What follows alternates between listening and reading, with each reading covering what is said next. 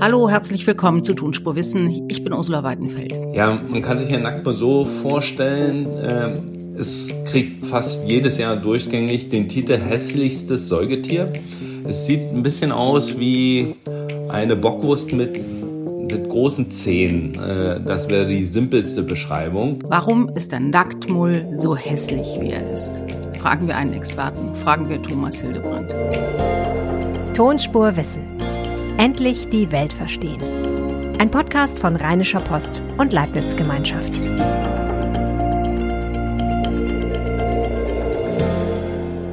Ich weiß ja nicht, wie es Ihnen geht, aber ich will wirklich wissen, warum sich Wissenschaftler mit manchmal so total abgelegenen Themen beschäftigen und warum diese Themen dann am Ende trotzdem immer ziemlich interessant werden.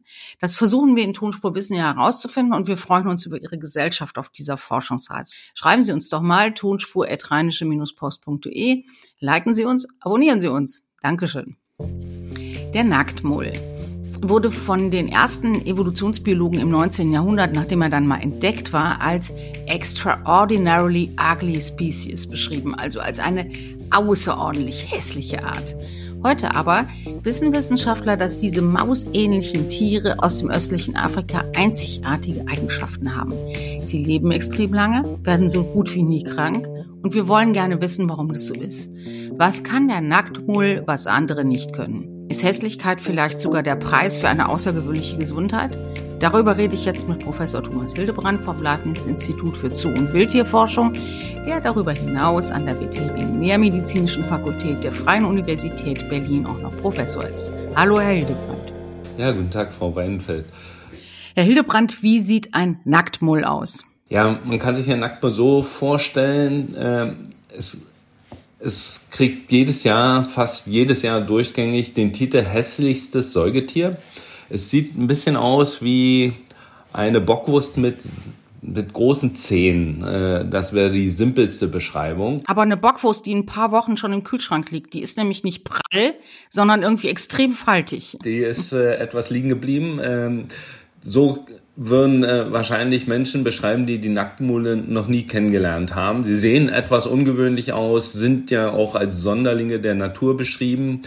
Wenn man sie aber kennenlernt, dann äh, dreht sich dieses Bild komplett und äh, viele Menschen, die mit den Nacktmulen persönlichen Kontakt hatten, äh, wir haben hier 400 von diesen kleinen Kärtchen, äh, die werden zu richtigen Fans von Nacktmulen, weil die so viele Besonderheiten haben und so nette Tiere sind, dass dieser äh, Titel hässlichstes Säugetier eigentlich eine Beleidigung für dieses Tier ist. Hm? Bleiben wir nochmal beim Aussehen, bevor wir auf diese liebenswerten Eigenschaften kommen, die die sonst noch haben. Also die sehen aus wie eine Wurst mit vier Beinen, haben einen kleinen Schwanz und zwei riesige Zähne vorne. Genau. Und die Zähne können sich noch unter, also sind äh, große Zähne, weil die Nacktmule buddeln mit den Zähnen. Also die machen ihr Tunnelsystem äh, nicht äh, so wie andere Säugetiere wie Kaninchen oder der Dachs mit ihren äh, scharfen Krallen an den Vorderfüßen. Sie buddeln mit den Zähnen, sie beißen in die Erde und deswegen sind die Unterkieferzähne, die großen Schneidezähne beweglich. Also sie sehen wirklich furchterregend aus, wenn man sie von vorne anschaut äh, in einer Vergrößerung. Äh, die sind natürlich nur klein, aber wenn sie einen, in einem Finger beißen, dann tut das unheimlich weh. Äh, und die Augen sind sehr, sehr klein, sie sind nicht blind. Das ist also ein ganz wichtiges Kriterium. Äh, das hat da auch was mit ihrer Lebensweise zu tun.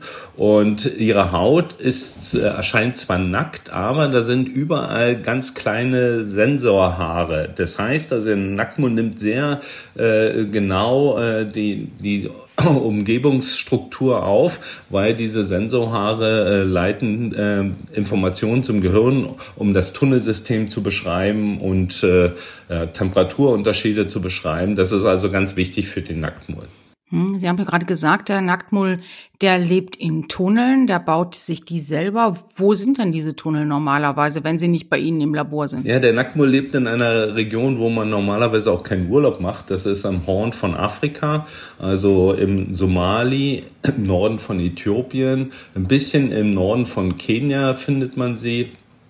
Und in Djibouti sind auch äh, Nacktmull-Beschreibungen äh, berichtet worden. Das heißt, es ist ein Tier, was sehr, sehr unauffällig lebt. Das, die Tunnelsysteme können Größen bis zu einem Fußballfeld erreichen. In diesen Tunnelsystemen leben dann bis zu 300 Individuen. Wir kommen ja gleich noch auf die besondere Lebensweise dieser 300 Individuen. Und äh, das Einzige, was äh, den Nacktmull sozusagen sichtbar macht, sind die ausbleibenden Ernteerfolge bei den Bauern, weil die von unten die, die Süßkartoffeln wegfressen. Und deswegen sind die Nacktmulle in dieser Region auch nicht besonders gern gesehen. Also in, lebt in äh, Ostafrika, würde man sagen, ähm, in unter unwirtlichen Bedingungen, in Tunnelsystemen. Was frisst, also Sie haben schon gesagt, er frisst Süßkartoffel. Was frisst er sonst noch? Ja, der Nackmo ist eine Art äh, Landschaftsgärtner. Er, äh, diese Pflanzen, die in diesem sehr ariden, also sehr trockenen Bereich äh, von Afrika leben, haben die Eigenschaft, wenn es mal regnet, speichern sie zu großen Mengen Wasser. Das äh, äh, erzeugt eine, äh, eine Wurzelkonstruktion bei diesen Pflanzen, die so knollenartig erscheinen. Und der Nacktmull hat es gelernt, diese Knollen anzunagen, aber so anzunagen, dass diese Pflanze nicht abstirbt, wieder repariert. Und er hat also in diesem Fußballfeld großen Bereich äh, verschiedenste Pflanzen, die so abgeerntet werden, unterirdisch abgeerntet werden, um letztendlich die Nahrung äh, über lange Zeit zu sichern. Dann ist es aber doch freundlich gesagt, dass er ein Landschaftsgärtner ist. Eigentlich frisst er das Zeug doch. Naja, äh, es ist ein, dadurch, dass seine Pflanzen, die er äh, annagt, nicht sterben, sondern äh, diese, äh, dieses Annagen komprimieren, äh, gibt es andere Beispiele auch. Äh, ich weiß nicht, jeder hat vielleicht schon mal äh, das Beispiel der Ameise und der Akazie ge äh, gehört, wo die Ameise in den Dornen ihre Kammern bauen und die Dornen ver verändern ihre Form komplett. Sie werden zu einer Kugel und die Akazie kompensiert das, diese, diesen Angriff auf ihre Dornen. Aber der große Vorteil für die Akazie ist, dass wenn Pflanzenfresser an die Akazien gehen, dann beißen die Ameisen diese Pflanzen Pflanzenfresser in die Nase und die Blätter schmecken dann nur halb so gut. Also es ist eine Art äh, schwer einzuordnende Symbiose, weil die Nacktmulle natürlich auch den Boden auflockern und äh, so äh, den Pflanzen mehr Nährstoffe zuführen. Also der Nacktmull ähm, ist auch ein Nützling, äh, auch wenn er nicht besonders beliebt ist in der Region, in der er lebt. Wie lebt denn der Nacktmull? Hat er denn Feinde da in seinem Tunnelsystem? Ja, also wir müssen vielleicht ganz am Anfang anfangen, äh, wie lebt der Nacktmur? Der ja. Nacktmur ist äh, ein Säugetier, was äh, eine Lebensweise wie eine Ameise oder eine Biene hat. Das ist also eigentlich im Säugetierbereich bisher nicht bekannt gewesen, dass es also eine Königin gibt, die alle Kinder in der Kolonie gebärt. Alle anderen weiblichen Tiere sind steril und es gibt ein, zwei männliche Tiere, die sich mit der Königin paaren dürfen. Alle anderen Tiere sind so Art Sklaven für die Kolonie oder Helfertiere. Äh, wir sprechen bei einer Nacktmull-Kolonie auch von einem Superorganismus, weil keiner von diesen Individuen würde es alleine schaffen. Aber als Gemeinschaft schaffen sie es in einer besonderen Art und Weise, diese doch rauen Lebensbedingungen zu managen. Und äh, es gibt Feinde für die Nacktmull-Kolonie, zum Beispiel Schlangen, äh, gehen gerne in diese äh, Tunnelsysteme und versuchen dort die Nacktmulle herauszuholen und zu fressen. Und dann ist es so, dass eben eines der Nacktmulle-Individuen sich als Soldat äh, der Schlange stellt und die Tunnelbauer hinter diesem Individuum, was sich ja opfert für die Kolonie äh, und mit der Schlange kämpft, den Tunnel verschließt. Das ist also eine äh, Art und Weise, die wir sonst nur eben bei Ameisen oder bei Bienen kennen oder vielleicht im Zweiten Weltkrieg bei den Kamikaze-Fliegern. Das ist also ein wirklich äh, seltenes äh, äh Phänomen im Säugetierbereich. Äh, und äh, dieses ja, dieser Superorganismus hat noch ganz andere Mechanismen. Also die, die Königin kriegt zwar die Babys, aber es gibt äh, äh, Hebammen, die der Königin helfen. Es gibt die Tunnelbauer, es gibt die Futterbesorger. Die Königin kommt kaum aus dem Bau raus, die ist auch deutlich größer. Äh, wir nennen das äh, das Schulbus. Tunnelsystem, weil die Königin darf ja nicht zu dick werden, sonst würde sie im Tunnelsystem stecken bleiben. Sie sollte aber auch alle äh, Babys äh, bekommen, die nötig sind, um so eine große Kolonie von 300 Tieren am Leben zu halten. Das heißt, sie wird immer länger. Sie wächst, nachdem sie Königin geworden ist, wächst sie immer äh, mehr in die Länge. Das äh, passiert durch eine Verlängerung der, der Wirbelsäule, was wir normalerweise im Säugetierbereich auch nirgendwo anders finden, äh, weil dieses Phänomen tritt ja nach der Pubertät ein. Und bei Menschen wissen wir, wenn jemand einen Autounfall hat oder Motorradunfall, dann ist es ein ganz großes Problem, die Knochen wieder zusammenzubekommen, weil sie nicht mehr wachsen. Die, wenn sie kaputt sind, kann man sie nur wieder zusammenflicken, aber sie wachsen nicht in die Länge. Beim Nacktmull ist das möglich. Wie verteilen sich denn bei so einem Nacktmull die Rollen? Ist dann einer freiwillig Soldat und eine freiwillig Hebamme und eine wird freiwillig Königin oder wie passiert das? Ja, das ist eine sehr gute Frage, die wir auch leider noch nicht genau beantworten können. Wir haben äh, sehr intensive genetische Studien gemacht von den unterschiedlichen Kasten, die wir erkennen. Und es gibt genetisch keinerlei Unterschiede zwischen diesen verschiedenen Arbeitsteilungen. Und äh, wir haben jetzt begonnen, äh, dieses unterschiedliche Verhalten durch Sensortechnik im Tunnelsystem, in unseren künstlichen Tunneln, die natürlich nicht Fußballfeld groß sind, aber auch recht groß sind, ähm, äh, um ein Aktivitätsmuster der verschiedenen Kastenmitglieder zu bestimmen. Das ist aber relativ schwierig, weil ja unsere kleinen Kerle machen zum Beispiel auch Purzelbäume in dem Tunnelsystem.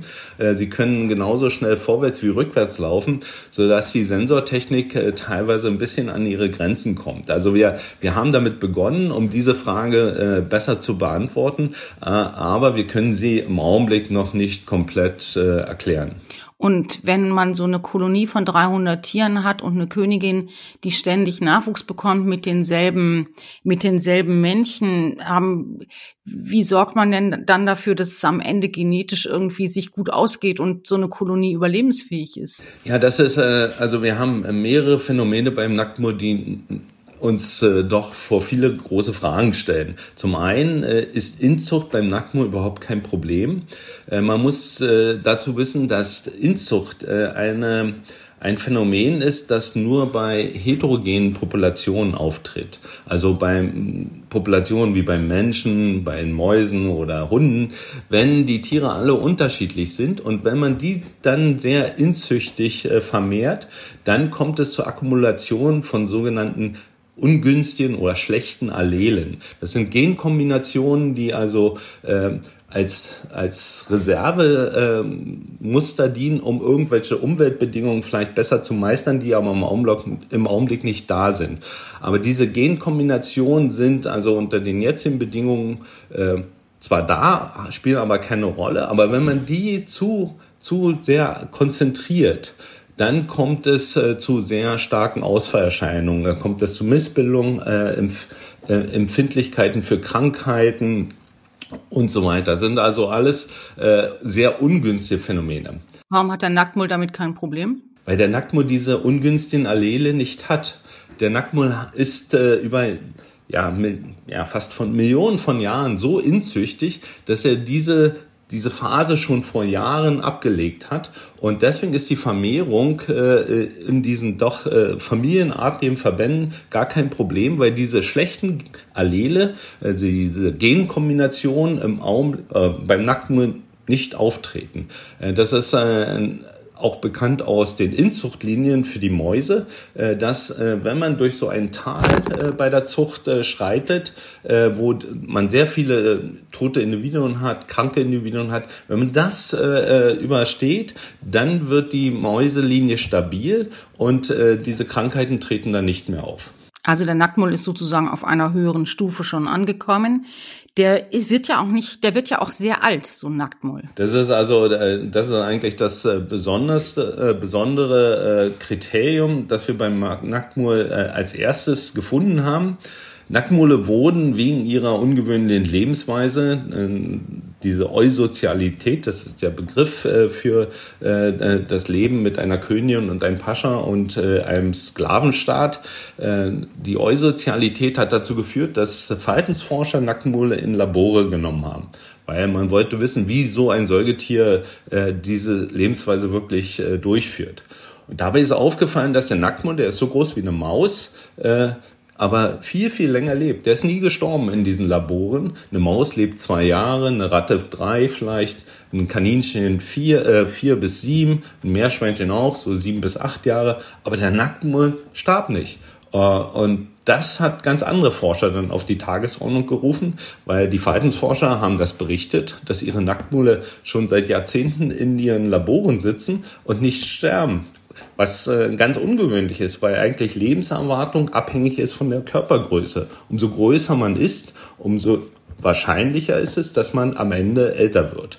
Beim Nacktmur wäre die Lebenserwartung ungefähr kalkuliert nach diesem biologischen Gesetz, so maximal fünf Jahre. Aber der Nacktmull kann 38 Jahre alt werden. Und warum wird er so alt?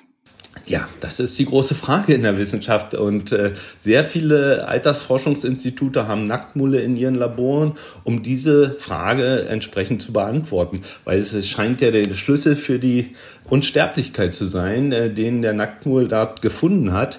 Ähm, es gibt ein paar Hinweise, die, äh, also zum Beispiel eine hohe Konzentration an Hyaluronsäure in den Zellen, äh, eine völlig andere äh, Funktionsweise der Mitochondrien, also der Kraftwerke in den Zellen. Äh, das sind Anzeichen, die dahin, dahin deuten, warum der Nacktmull es geschafft hat, so lange zu leben. Es ist aber auch für seine Lebensweise extrem wichtig, dass er sehr lange lebt, weil sonst würde dieses komplexe soziale System jedes Mal auseinanderbrechen, wenn die Königin sterben würde. So kann die Königin fast zwei Jahrzehnte in, in ihrer Machtposition verbleiben und der Staat ist stabil.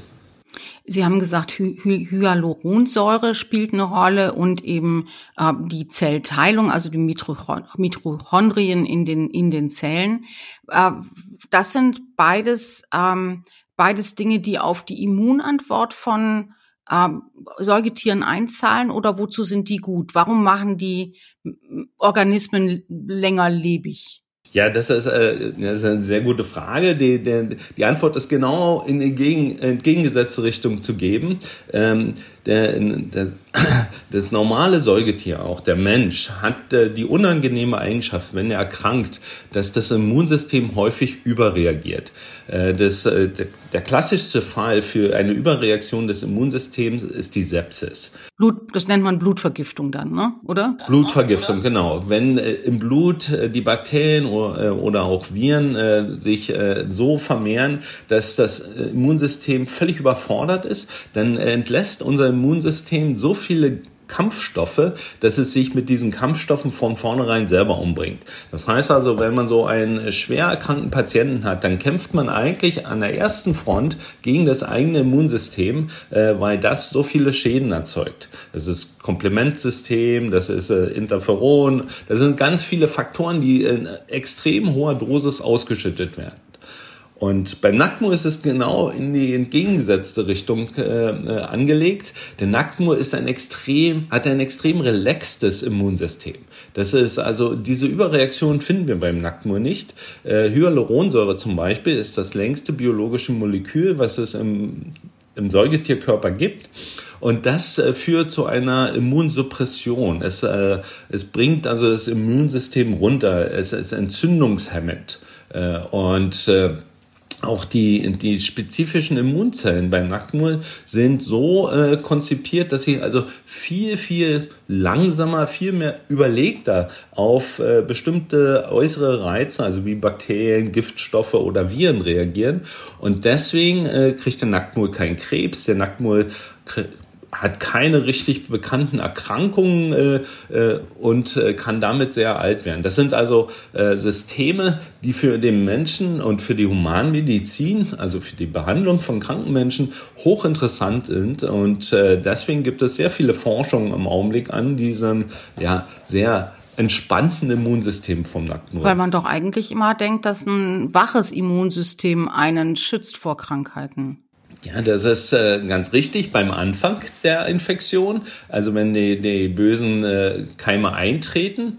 Äh, aber äh, jeder von uns musste leider äh, mittlerweile den, den, das Wort äh, Long, äh, Long äh, Covid äh, kennenlernen. Und Long Covid hat nichts mehr mit dem Virus zu tun. Long Covid ist eine Erkrankung, eine Entgleisung unseres eigenen Immunsystems. Und äh, das bedeutet, diese Entgleisung, die initial durch die Erkrankung ausgelöst werden, sind teilweise viel, viel problematischer als das, äh, was die eigentliche Erkrankung auslöst.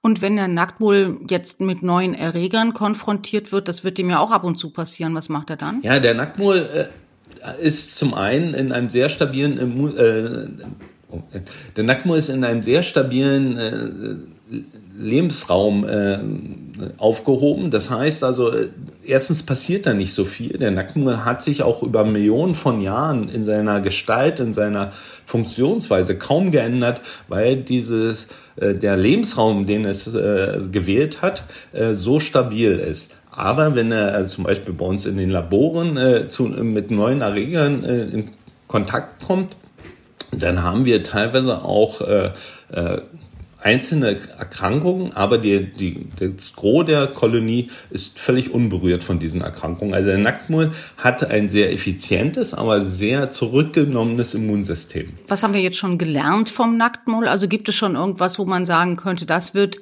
in der Zukunft auch den Blick auf menschliche Krankheiten verändern?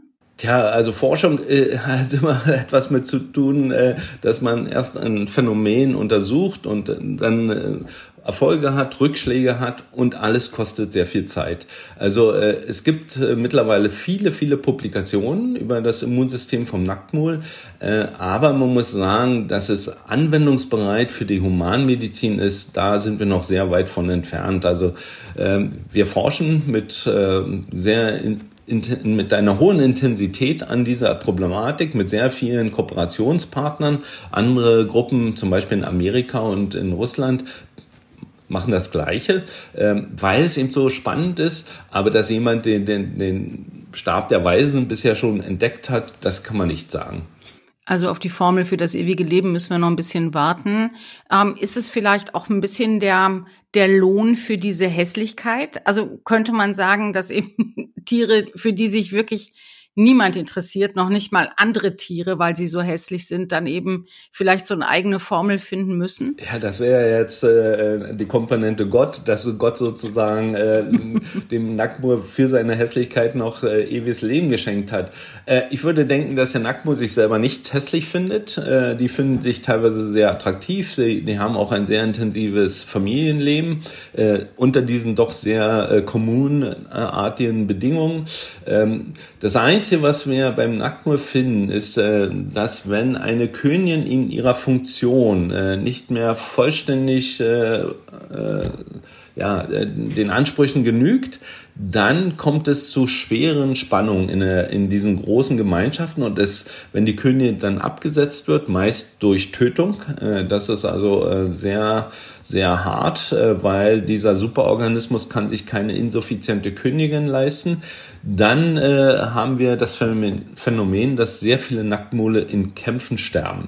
Also die Nacktmole können äh, riesige Tunnel buddeln, die können sich aber auch mit ihren Zähnen sehr locker die Wirbelsäule durchbeißen oder die Nieren zerquetschen. Also Bissverletzung ist die Todesursache Nummer eins. Es gibt also kaum wirklich beschreibungswürdige Erkrankungen beim Nacktmull, aber Verletzungen und mit Todesfolge, das ist äh, der, der Verlust äh, Nummer eins bei dieser Tierart. Und wie kehrt dann wieder Frieden ein, wenn die sich vorher alle umgebracht haben? Sie haben die ja am Anfang als ganz friedliche Tierchen geschildert. Ja, sie sind sehr friedlich, wenn sie eine straffe äh, Hierarchie aufgebaut haben. Äh, diese Kämpfe sind äh, hochspannend, weil sie in unterschiedlichen Subpopulationen in der Kolonie stattfinden. Also es gibt Allianzen. Also es bringen sich nicht nur die weiblichen Tiere um, was man erwarten würde, weil es ist der Kampf um die Königin, Königenschaft. Äh, nein, es äh, werden männliche Tiere dazu angehalten, äh, bestimmte Weibchen zu verteidigen und zu intronisieren. Und, und wer das am besten schafft, der ist am Ende Königin. Und wenn Babys da sind, äh, dann äh, beruhigt sich dieses Kampfgeschehen sofort. Wir können das auch künstlich, äh, wenn wir so eine Kolonie in einem Dauerstreit haben, weil die Königin fehlt, kann man keine neue Königin einsetzen. Die würde sofort umgebracht werden. Weil Nacktmullkolonien haben auch ihre eigene Sprache, ihren eigenen Duft und sie akzeptieren keine Fremden. Das ist, aber was man machen kann, ist, man setzt kleine gerade frisch abgesetzte Babys, also abgesetzt heißt, sie sind nicht mehr milchpflichtig.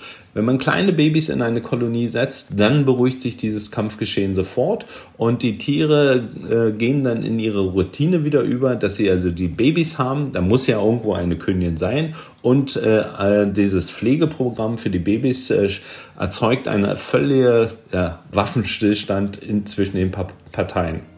Ist doch auch irgendwie eine tröstliche, eine tröstliche Eigenschaft. Dankeschön, Herr Hildebrand. Bitteschön. Das war Tonspurwissen für diese Woche. Danke fürs Zuhören. Bis zum nächsten Mal. Ihre Ursula Weidenfeld.